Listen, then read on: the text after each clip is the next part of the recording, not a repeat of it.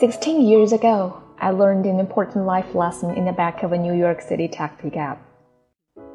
We were driving in the right lane when all of a sudden, a black car jumped out of a parking space right in front of us. My taxi driver slammed on his brakes, skidded, and missed the other car by mere inches. The driver of the other car, the guy who almost caused a big accident, whipped his head around and started yelling bad words at us. My taxi driver just smiled and waved at the guy. And I mean, he was actually friendly. So I asked him, Why did you just do that? This guy almost ruined your car and could have sent us to the hospital. And this is when my taxi driver told me about what I now call the law of garbage trucks. Many people are like garbage trucks.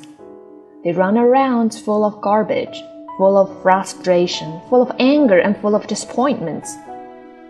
As their garbage piles up, they need a place to dump it. And if you let them, they'll dump it on you. When someone wants to dump on you, don't take it personally. Instead, just smile, wave, wish them well, and move on. You'll be happier because you did.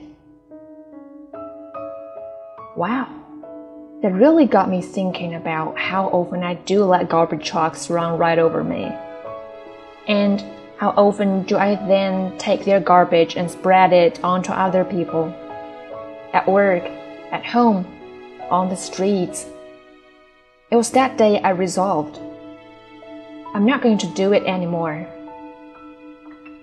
Since then, I have started to see garbage trucks everywhere just as the kid in the Sixth Sense movie said, I see dead people. I can now say, I see garbage trucks. I see the load they're carrying. I see them coming to drop it off. And like my taxi driver, I don't make it a personal thing. I just smile, wave, wish them well, and I move on. 感谢收听今天的今日美文朗读，我是 Flora，下期见。